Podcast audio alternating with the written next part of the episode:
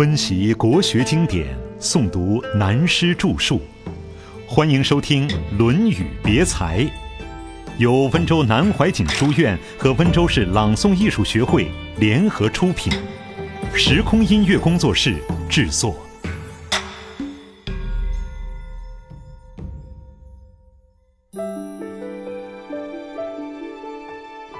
公冶长第五。以上四篇是孔门学问之道的纲要，本篇是拿事例来说明孔门的学问，对话录和讨论集的味道更浓。孔门学问之道多半是讲用，做人做事的应用。下面记录的都是孔子学生的故事，里面谈到孔子教育的方法和在事实上面启发教育的作用。孔子选女婿。这一篇以公冶长为篇名，他是孔子的学生，在《史记·孔门弟子传》乃至《孔子家语》中，公冶长的资料都有限。不过，散见其他杂学中的记载，公冶长是懂鸟语的。几十年前听到这种事，还会哈哈大笑，现在并不稀奇了。因为现代研究生物科学的人对于动物的语言和动作所表达的意思都懂了，所以科学发达以后，对古代人懂鸟语这种知识反而并不觉得是笑话。所以我们的俗话有“近水知鱼性，在山识鸟音”，这是很普通的事，也可以说是生活习惯上体验得来的。在现代来讲，因为古人不大有研究科学的精神，所以对于公冶长识鸟语简直不相信。过去的儒家因此也就不敢说这个话，认为这是个笑话。但到现在，由我们研究起来，它不会是笑话。子谓公冶长可弃也，虽在雷泄之中，非其罪也，以其子弃之。以其子弃之的子就是女儿，古时候子字是男女通用的，所谓女子、男子都用子，因此古代中国文化对自己女儿可以称子，而兄弟姊妹之间妹妹可以称女弟，到后世反不大习惯用，也可说在另一方面看，中国过去是男女平等的。现在就孔子所讲公冶长的资料，只知道他坐过牢，为什么坐牢不知道，在历史上查不出来。在另外的杂书上有一则关于他的故事，说公冶长因为懂鸟说话，有一次对鸟失了信用，鸟就害他，所以他坐了牢。为什么呢？传说的故事是这样的：有一次鸟对他说。公冶长，公冶长，南山有头羊，你吃肉，我吃肠。结果公冶长忘记了，把整只羊连肚里东西都吃掉了。鸟没东西可吃，就想害他。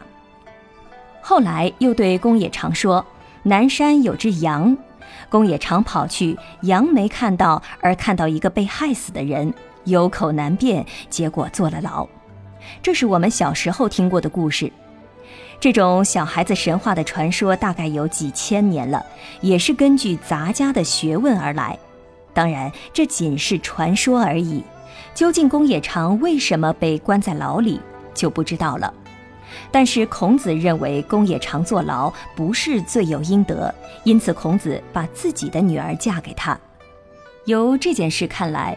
我们可以知道，孔子的为人绝对不是要选一个有才、有势或有学位的人才把女儿嫁给他，而且最妙的是，他把女儿嫁给坐过牢的公冶长，又把侄女儿嫁给南荣、南宫氏。为什么呢？我们看下面的理由：子谓南荣：“邦有道不废，邦无道免于行路。”以其兄之子弃之。我们先要了解一个要点：孔子的出身很苦，他的生母是季氏，孔子的前娘留下了一个残废的哥哥，家里很贫穷。孔子十一二岁间就负担起了家庭生活，一切艰难困苦他都尝过，他是从艰苦中站起来的一个人。他的道德、学问、文章被后世尊称为圣人，这圣者不是偶然的。他对哥哥留下来的这个女儿也是尽心的照应，最后将这个侄女嫁给南荣。《论语》中好几处提到过南荣，下面还说到南荣三父白圭，孔子才把侄女嫁给他。白圭是什么东西呢？是白玉。圭就是做官的人上朝时手上拿的手板，秦汉以后又经改变形式为竹简，所谓朝户的便是它。这是干什么用的呢？第一是礼仪的规定，第二作为大事的记载。现在可以用日记本抄一下，古代没有日记本，遇到朝政大事想对皇帝报告，如果忘记了怎么办？就把重要事写在朝户上，这是它的第二个用处。所以，我们看上古图画中的帝王手里也都拿一块长形的手板。古人之所以重玉，是有其意义的，并不像现代人爱好宝石的心理说它是稀世奇珍。古人重玉，是因为玉洁冰清。人品要做到像玉一样洁白，拿玉来比自己人格学问的修养，所以重玉。后世相传才戴玉的戒指、手镯。至于腰带挂玉佩，这又是什么意思呢？据说人跌倒了，如会受伤，则所佩的玉会先带人受伤，玉碎了，人就可以免于损伤。这种迷信的传说是否真有其事？在力学上可能有这样一个作用，并不是玉有什么神灵。我们知道白圭就是一块玉，上古有篇《白圭》，是专门赞叹玉的诗。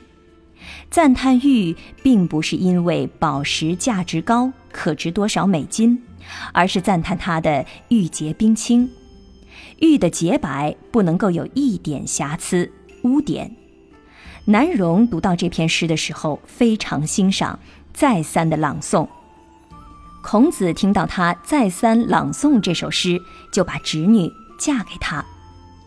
如果说这记载的内容就只这样简单，那么我们年轻人看到哪家小姐漂亮，去她家门口唱几支歌试试看，不把你赶出去才怪呢。孔子就那么爱听歌吗？那为什么孔子听南荣吟了三次诗就把侄女嫁给他呢？是因为孔子平日考察，如今日训导处之有资料，南荣非常注重品德的修养，因此他读到这篇诗的时候有特别的感慨，被孔子听见，这时就决定了把侄女嫁给他。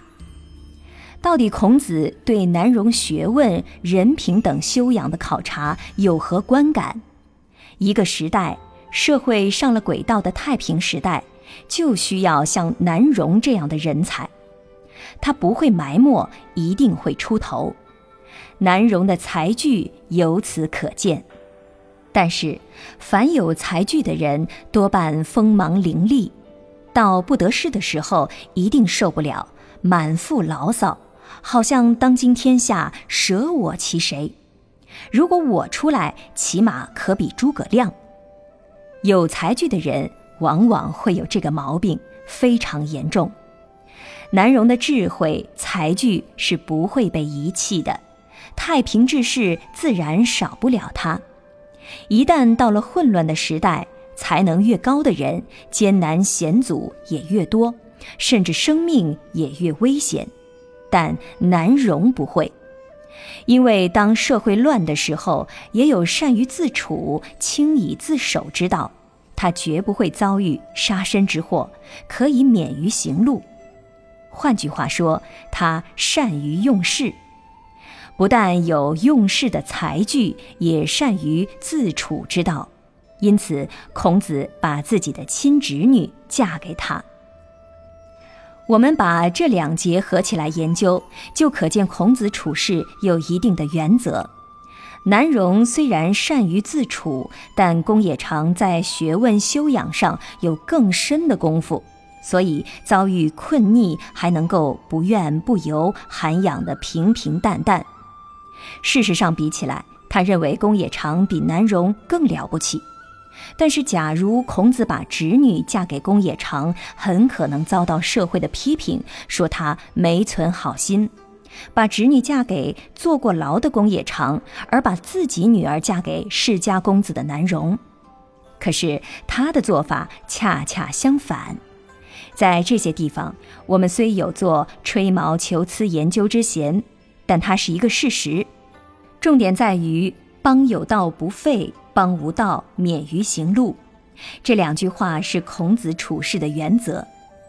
一个人如何做到治平之事，才具不被埋没，混乱之际不会遭遇生命危险，实在颇为不易。第三个评论的学生为子建。子建姓福，名不齐。子建是他的号，这是年轻人。史记上记载他比孔子少三十岁，孔子家语记载他比孔子少四十多岁。到底小多少岁，在这里不是主题。反正这是孔子晚年所收的学生，以全部精神培植的年轻人之一。孔子对他的评语：子谓子建。君子哉若人！鲁无君子者，斯焉取斯？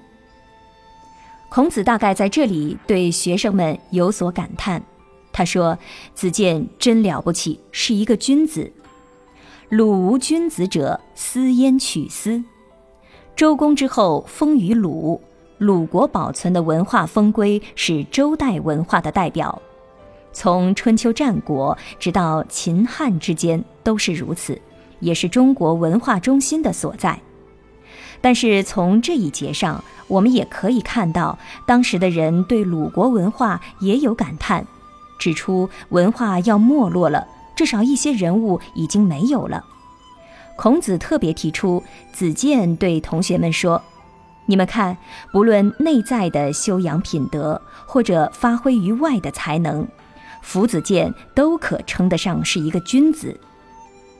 假使现在有人认为鲁国没有一个君子，那么子建这个人不就是君子吗？如果说这人不是君子，还有什么人可以说是君子呢？在此隐约透露出：第一，文化精神教育的目的是在于培养承先启后的继起人才。第二，注意奖励后起之秀，导之使他发扬光大。以上是孔子对学生学问德行的评论，讲过了三个人。下面是文章中的一个插曲，也等于一个转列点，由此更显得《论语》文章的活泼。高高山顶立，子贡问曰：“次也何如？”子曰。汝气也，曰何气也？曰胡连也。子贡看见老师评论了三个同学，自己忍不住了，突然起来发问：“老师，你看我怎么样？”孔子对他说：“你是个东西。”我们曾经提到过，中国人骂人的习惯，往往会说：“你是什么东西？”人要构成一个东西，可也真不容易。等于说你有什么名堂？我自己想想，的确什么名堂都没有，只会吹牛。可是在这里，孔子等于说子贡，你已经成了一个典型了。子贡又再问：“那我到底是个什么东西呢？”孔子说：“你是个虎脸。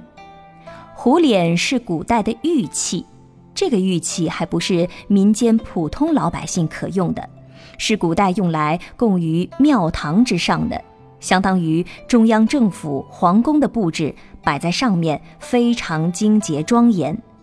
为什么呢？它是高贵清的象征。子贡形成这种精神的典型，未免有点太高、太贵、太轻了。古代要在国家有大典的时候，才请胡脸来亮一下相。平常的时候，只好锁在柜子里藏起来，保护起来。一天，同学拿了张钞票说：“好脏，要当心细菌。”我说，这就是人生哲学的写照。人如果拿了一张新钞票，喜欢它，总想多保留些时候；旧的钞票先拿来用掉，所以钞票越破旧越容易流通。同样道理，好的东西深藏不露，保存起来。子贡就是这样一个被存起来、保护起来的人物。历史上我们可以看到。后来，孔子自己父母之国鲁国有难，孔子想要自己出马解决。同学们劝孔子：“您老人家不要去，让我们出去替国家办外交。”孔子说自己国家的事不能不管了，还是要去。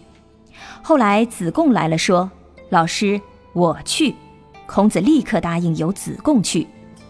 子贡是政治、经济、外交、工商样样皆通的大通才，国际上走一趟，游说诸侯，就把鲁国稳定下来了。我们知道吴越之战等等大战争，最后的决战是子贡挑起来的。子贡为什么要把战争挑起来？因为齐国要打鲁国，他就吴齐之战开始，一路挑下来，把越晋也挑动了。这么一来，于是鲁国就泰然无事。他才具之高，本事之大，由此可见。但是后面还会讲到子贡赐不受命而获职焉，义则屡重。后来他官不想当，什么都不想做，专门去做生意。而且做生意总发财，孔子晚年的生活好像都靠他照应的。子贡这个人就是豪迈慷慨，什么都不能拘束他，但是他绝不骄傲，所以孔子说他形成了高贵轻的风格，对低下的事情不屑去做，就成了这虎脸的典型了。